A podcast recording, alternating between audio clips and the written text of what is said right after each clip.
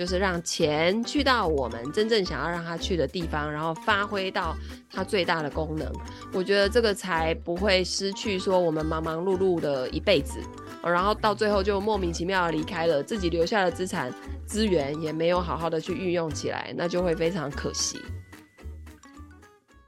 越痛快花钱，越能把钱留下来。大家好，我是财务建筑师 Lydia。Hello，我是小编心怡。好，我们今天要来讨论的是最近呢，哦，还蛮常听到一个名词叫做安养信托。嗯，听到安养这两个字，感觉好像很老，就是感觉是 我我大概六七十岁才用得到的。但是好像现在有一些机构在推说，哎，你四十岁就可以加入安养信托。对，你知道传伦老师第一次听到这个，就是说，哎，这是我要残废，然后或是人整个人失智的时候。就用得到的吗？那我现在为什么要在养老村用的？就他觉得这个名字没有让他觉得有吉利的感觉啦。他觉得，嗯，我现在四十几岁就要准备这个，是以后一定要失智或残废才能对得起他吗？怎样？你是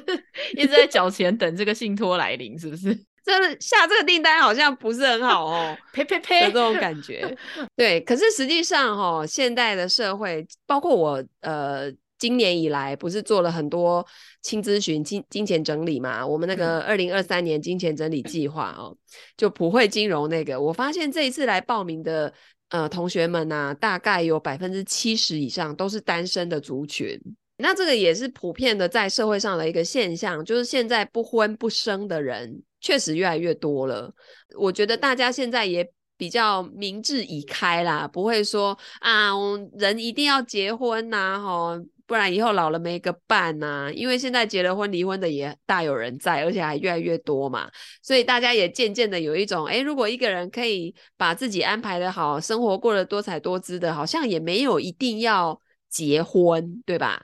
哦，所以因为这样子的观念越来越多，所以就导致了很多人可能他是单身，然后呃没有另外一半，然后也没有孩子。那等到以后自己老年了以后，爸爸妈妈肯定也都不在这个世界上了，然后兄弟姐妹年纪也都大了，哦，或甚至有的人他是根本连兄弟姐妹都没有的，他本来就是独生子女的，这样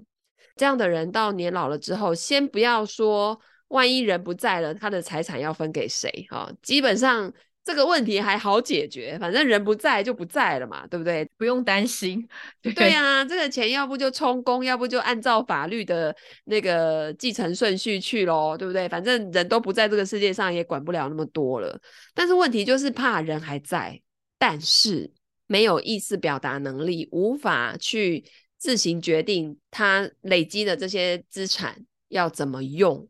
所以这时候就会出现很多民间故事了，有没有？比方说，身边会出现年轻貌美的女子啊，说要来好好照顾你的，有没有？Uh huh. 嗯，然后会出现很热心的亲戚，也不知道哪来的啊，八百年都没见，远房亲戚，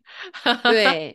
啊，或是那个很莫名其妙来了一个热心的不知名的邻居，这样子哈，反正新闻很多嘛。哦，那最终我们累积的这些资产，如果没有好好用在自己身上，而被一些莫名其妙的人给拿走了，或甚至哦，你现在都不用失智，你的钱就直接被诈骗走了，也有啊，有可能呢。对，那这个钱我们辛苦了一辈子累积到这边，结果我们老年了之后没有办法好好反过来为我们所用，那不是很可惜吗？这个时候感觉就有这个需求，就是好像有一个信托来保护我的财产，固定分给我来用，或是支付在相对应的产品上面。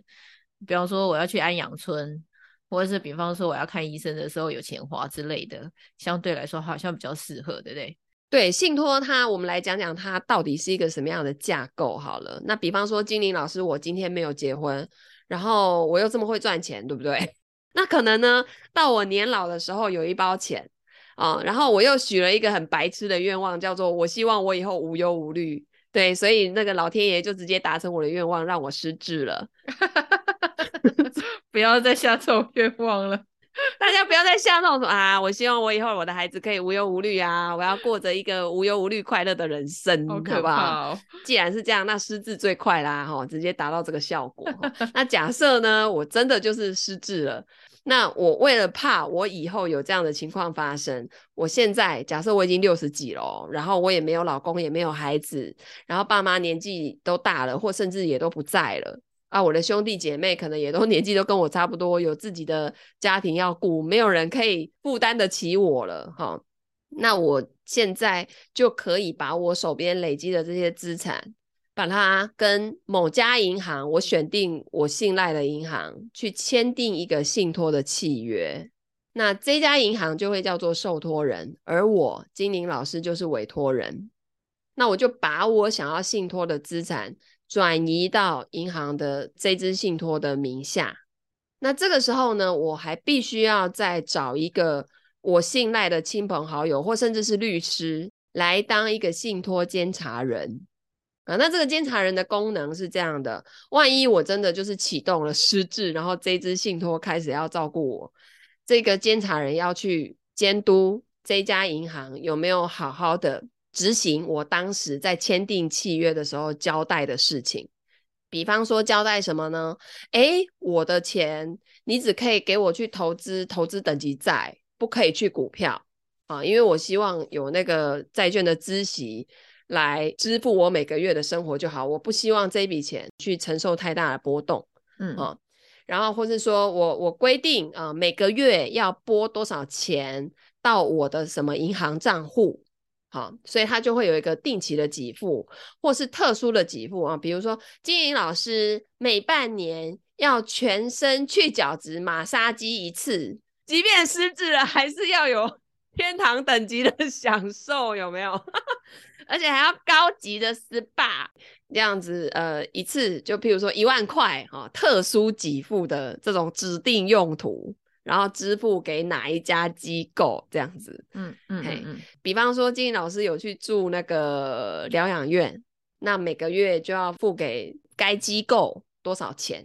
哦，那当然我现在不会知道我住在哪一家嘛，所以我只要指定说到时候我住的那个机构就可以了。啊，懂。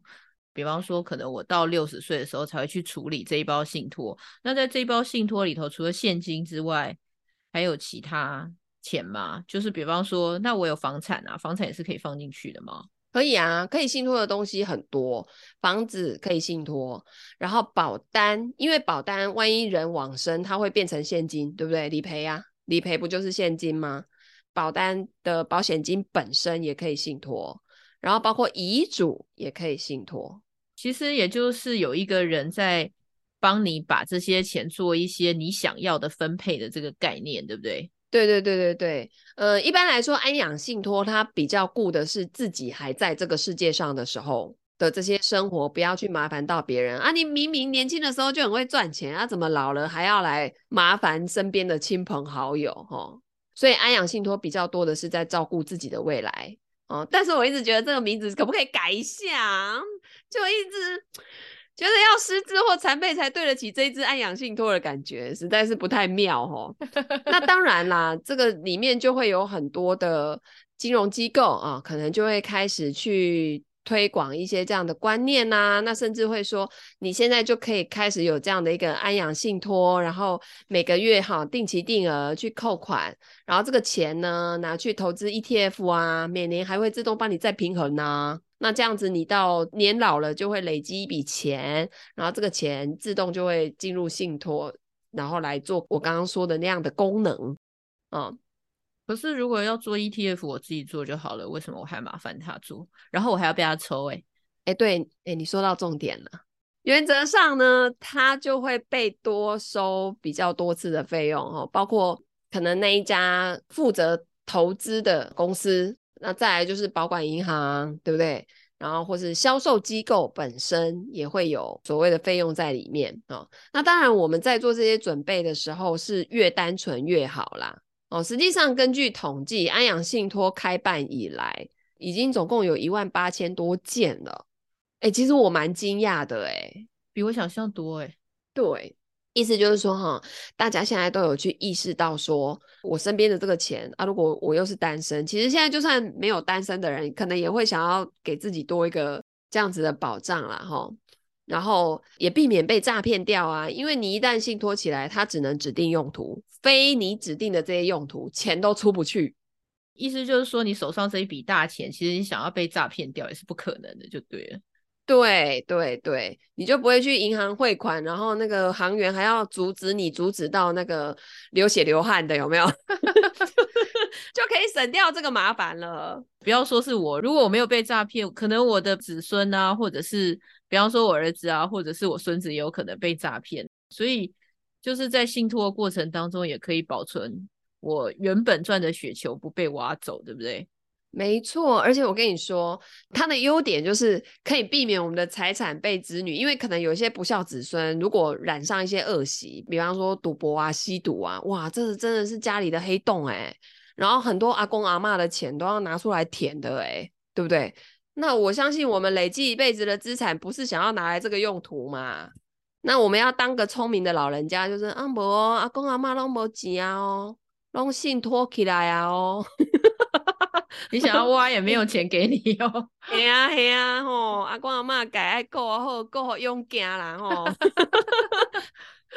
所以，因为其实有一些机构现在有在宣传说，你二三十岁就可以考虑信托这件事嘛，对不对？可是其实那是没有必要的。你可能在比方说五六十岁，或是你稍微觉得好像有人要动你的钱，或者是你可能有失去行为能力，或者是你可能会有一些生命的危险，比方说你生的比较重的病啊，然后接下来可能会有一大笔保险金的时候，你再去考虑安养信托这件事，对不对？对对对，或者说你很明显就是单身，反正以后就是没有任何人可以依靠，你可以依靠的只有你的钱的时候，你就要好好保护这一包钱哦。所以是先有一包钱。再来去做安养信托，我觉得是会更合适的做法啦。哦，那如果是一般从无到有要慢慢累积的那个，原则上定期定额做 ETF 也就够了，你就不用被过那么多层的费用。然后要说会帮你再平衡啊，会怎么样？那个其实说透过学习啊，你了解它底层的逻辑跟它的原理原则之后，自己执行就好了，你没有必要付那个费用，然后。去请人家来做啦，我自己的看法是这样子，对，因为那个实际上不需要每年花你太多钱，而且你会更懂得投资的底层逻辑是什么，所以呢，那个传伦老师跟古雨老师资产配置课就可以来上一下啦，对不对？对，大家四月就要开课喽，嗯、记得赶快那个掌握时间，把握时间来报名，好吧？赶快来报名，对，不然你不来花学费，那就是花钱请人家帮你做喽。哎，要多花更多的手续费嘛，然后你就会发现，哎，为什么人家的投资绩效这几年大盘涨这么多，然后我的都只涨一咪咪？哎呀，当然啦、因为你你要付人家费用啊，哦，所以你的费用被多收了，你的效益当然就降低啦，哈、那当然，安养信托它还有一个就是也可以防止自己的钱被诈骗啦，哈、大家可以想，信托就是把它包起来保护好，然后指定用途，除了这些用途之外的都没有办法用。还有一个最重要的，你要防的还有一个人，你知道是谁吗？啊，谁？老公？自己哦，自己，自己是自己最大的敌人是吧？对，因为我们有时候老了啊，就比较好说话，然后人家来推销，你知道有那种很夸张的保健食品，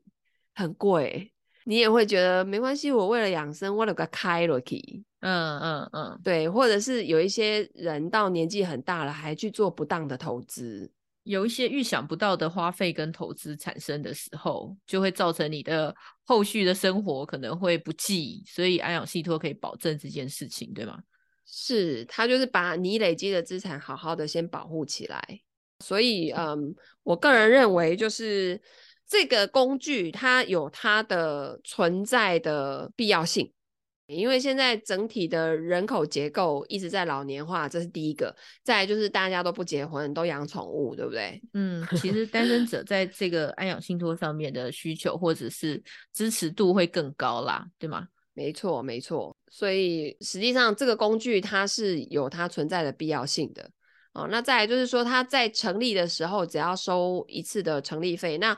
后面如果开始进入那个信托的部分，譬如说啊，经理老师真的失智了，然后真的就是这一笔钱开始每个月会分配给我了，那个银行会开始每个月指定用途，然后到我指定的账户去了，他才会开始收管理费。哦，所以管理费也不是马上就收。对对对对，大家可能会觉得哦，这会不会要很多管理费？会不会很贵啊？我的钱放在我自己的银行就好，我干嘛又多给银行，然后弄什么信托又多这么多费用？哦，不是的。哦，那我觉得它是有它的必要性的存在。那这个是安养信托，那一般普通的信托呢，更多的是想要去让未来自己的钱可以去到自己想去的地方。比方说，像经理老师，我真实的情况是我两个孩子都还未成年，嗯、对不对？嗯。那假设我跟传传老师真的有一天就不在这个世界上了，我们手边的这些资产、这些保险，瞬间对他们来讲是很大的一笔钱。那我的孩子未成年，虽然说会到监护人身上去，可是万一到时候监护人也年老了呢？那可能就到其他法律的这个安排的顺位去。那这些人能不能真的把我的这些资产好好的用在我的孩子身上？那是一个大问号哎。好，我觉得大家就是不要这样考验身边的亲朋好友啦。对啊，其实他也不一定有恶意，只是他身上可能有时候没有钱啊。人就是有时候会遇到一些需求嘛、困难嘛，吼，那他也不是故意要把我们留下来的钱都花掉，可是那个时候就真的倒霉鬼啊嘛，哦，那常常就会看到新闻说，哦，我明明就有准备好钱，怎么会在我过世之后，我的孩子读大学要自己去打工赚学费呢？那我之前的这些安排不就都白做了？所以其实信托它还有一个真正的功能是把这些钱真真正正的指定。到我们想要去的那些地方哦，那比方说像我就可以定，呃，我的孩子在那个十八岁以前啊，每个月就是拨两万块去他们的户头哦，去让他们的那个生活费没有问题哦。到了读大学的时候哦，给他们一笔二十万哈，叫做投资基金哦，可以开始学投资了。然后到结婚的时候呢，给他一百万的祝贺金。然后，如果再到他们买房的时候呢，就又可以再给他们三百万，哈，就是类似是这样子的概念。好，那直到他们三十岁的时候，把这个指定用途的这个信托剩下的这些钱分配给他们自己去打理，啊，因为我可能认为我的孩子三十岁以后就有管钱的能力了，啊，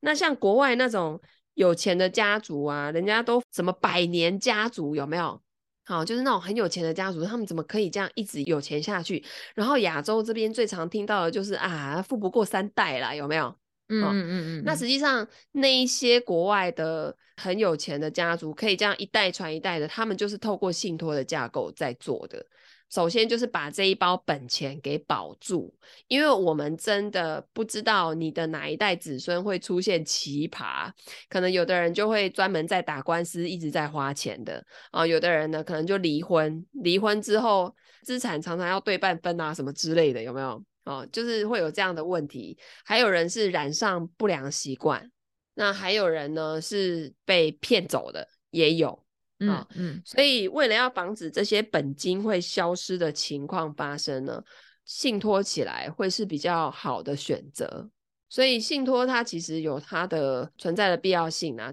哦，像我曾经就有那个个案，它是。出生以后就是靠那个家族的那个信托基金每个月给他钱，他其实就不用工作了的。你这样让我想到那个 Netflix 上面有一个动画叫《小太郎一个人生活》，他就在讲这样子的事情。对啊，其实大家就是有兴趣可以看看，其实一个温馨的故事。虽然它背后的设定很有点残酷啦，就是小太郎是一个五岁的孩子，然后他出生之后就一直靠一笔钱在生活，这笔钱是他妈妈被家暴之后死亡的。保险金信托来的这样哦，所以他妈妈很早就做好安排了。对啊，对啊，当然我们都不希望这种事情发生，但是其实如果万一发生的时候，这笔钱可以保障孩子就是平安长大，然后不会有金钱上面的忧虑啦。对，就是我们要遗爱人间，也要智慧的遗爱啦。哦，要移到我们真正想要去的那个地方。比方说，哎，假使有一天传伦老师给他养小三的，有没有？虽然这种事情发生，我可能就会让他先遗爱人间呐 或者者是直接让他改性别之类的，直接把他阉割掉这样。但是呢，假设这个情况真的发生了，那我当然不希望说，万一我离开这个世界了，我的资产肯定就变配偶的喽。那配偶到底能不能好好用在我自己的孩子身上，这也是一个问号嘛，对不对？哦，所以当有这层顾虑的时候，实实际上可以事先做安排的。像我们财务建筑师在执案的过程中，就很尝试刚刚说的那个信托监察人，就是有点像公证人这个角色，对，监护这一笔财产有没有好好被运用的这个角色，对吗？对，因为我们最清楚客户内心真正的想法，然后他的担忧、他的焦虑是什么。哦，然后透过一个这样的机制的设计，我们可以让客户的想法真正被落实。那这个是我们自己也觉得很幸福的地方吧，就是可以被客户这样子的信任，值得骄傲诶，表示说你们比他的家人或是其他人更被客户信任诶。对，因为在做财务规划的过程中，客户的一些想法啦。哦，然后他现在手边的资产负债啊，哈、哦，当然我们不是细到什么客户的银行账号密码都知道，不是这个方向哈、哦，就大概知道说，哎，哪些地方有多少钱，什么样的资产，什么什么样的负债哦，然后是什么原因来的，等等等等，这些细节我们会比较清楚哈、哦，但是我们本身是无法动用到那些资产的。嗯，因为对于金钱的事情，其实你比客户或是甚至他的家人更清楚啦，所以他们才会希望你来做这个监护人这样子。对，而且有些人甚至还交代我说，我万一真的怎么样了，就把这份报告书给我的谁谁谁看，让他们知道我有什么东西在哪里。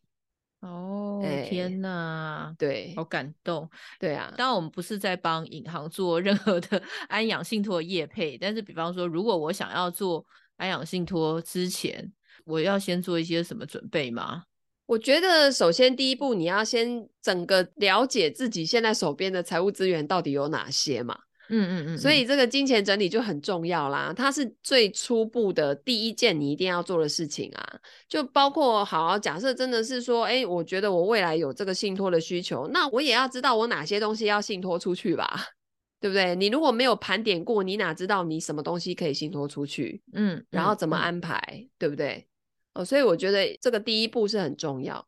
就是盘点的时候，除了现金之外，还有刚刚你讲，比方说保险啊、房产的部分，也可以作为信托的内容，对不对？所以其实我们在事前的经验整理其实很简单，就是他把你的就跟钱有关系的资产都整理起来，让你一目了然，可以知道你的资产里头有什么样的东西。对，就是。填完自己的收入、支出、资产负债表，大部分的人就会很清楚了，才会知道说，哎，自己到底有多少钱，欠多少钱这样，然后才有机会再进一步去做投资啦，或是要做信托啦，其实都是接下来的工具跟步骤。最重要其实是在前面理解到你的全盘的状态是什么，盘点你的金融资源在哪里。对，没错。所以第一步就是先做金钱整理，第二步呢，才知道说，哎，那我的投资计划可以怎么安排。然后等到累积出差不多的雪球了，第三步才是去把它信托起来。嗯嗯嗯嗯嗯，也不要就是很盲目的去信托，想说嗯信托不错，马上就来个信托，结果冲去之后不知道自己的资产有多少这样。对，然后这种东西都是要去做长远的计划，它不是一个拍拍脑袋然后突然间想到就可以去做的事情。所以这个工具是真的可以好好把它用起来，尤其在未来的社会哦。如果说我们每个人都可以把自己的财务啊、健康都照顾好，然后不去造成家人的负担哦，行有余力还可以去帮助别人的话，哇，那这就很棒。很多人把自己的财产信托起来，他的受益人是公益机构诶，所以行有余力可以做到这件事情也很棒。就是让钱去到我们真正想要让它去的地方，然后发挥到它最大的功能。我觉得这个才不会失去说我们忙忙碌碌的一辈子，然后到最后就莫名其妙的离开了，自己留下的资产资源也没有好好的去运用起来，那就会非常可惜。对，就是如果真的做了一些好事之后，下辈子才不会变成海胆。这是哪来的？重启人生。有没有看新的日剧叫《重启人生》？是一个哦，重启人生，对对对对对对对对对，就是因为他发现他下辈子要变海胆，所以他决定要重返人生，再活一次去做好事的故事。哦，OK，太棒了，我又有剧可以来追了，是不是？很好看，很好看，大家可以看一下，还蛮有趣的这样子。好，那所以呢，呃，如果呢你要开启你的第一步，欢迎来找精灵老师做金钱整理。那我们的金钱整理计划现在是普惠金融价，只要三千六哈，一定要把握这样的机会，然后由精灵老师来帮你做解读，快速的给到你一些啊方向。哦，那第二步呢，就是传伦老师跟古雨老师即将要开的第一次资产配置就上手的这个课程，也可以让你呢在投资上的一些底层的逻辑可以得到很好的启发，学了之后就知道怎么去用在自己的投资上喽。好的，所以如果你喜欢我们今天分享的内容，欢迎按赞、留言、转发给你身边所有单身的好朋友哟。我们下次见，拜拜，拜拜。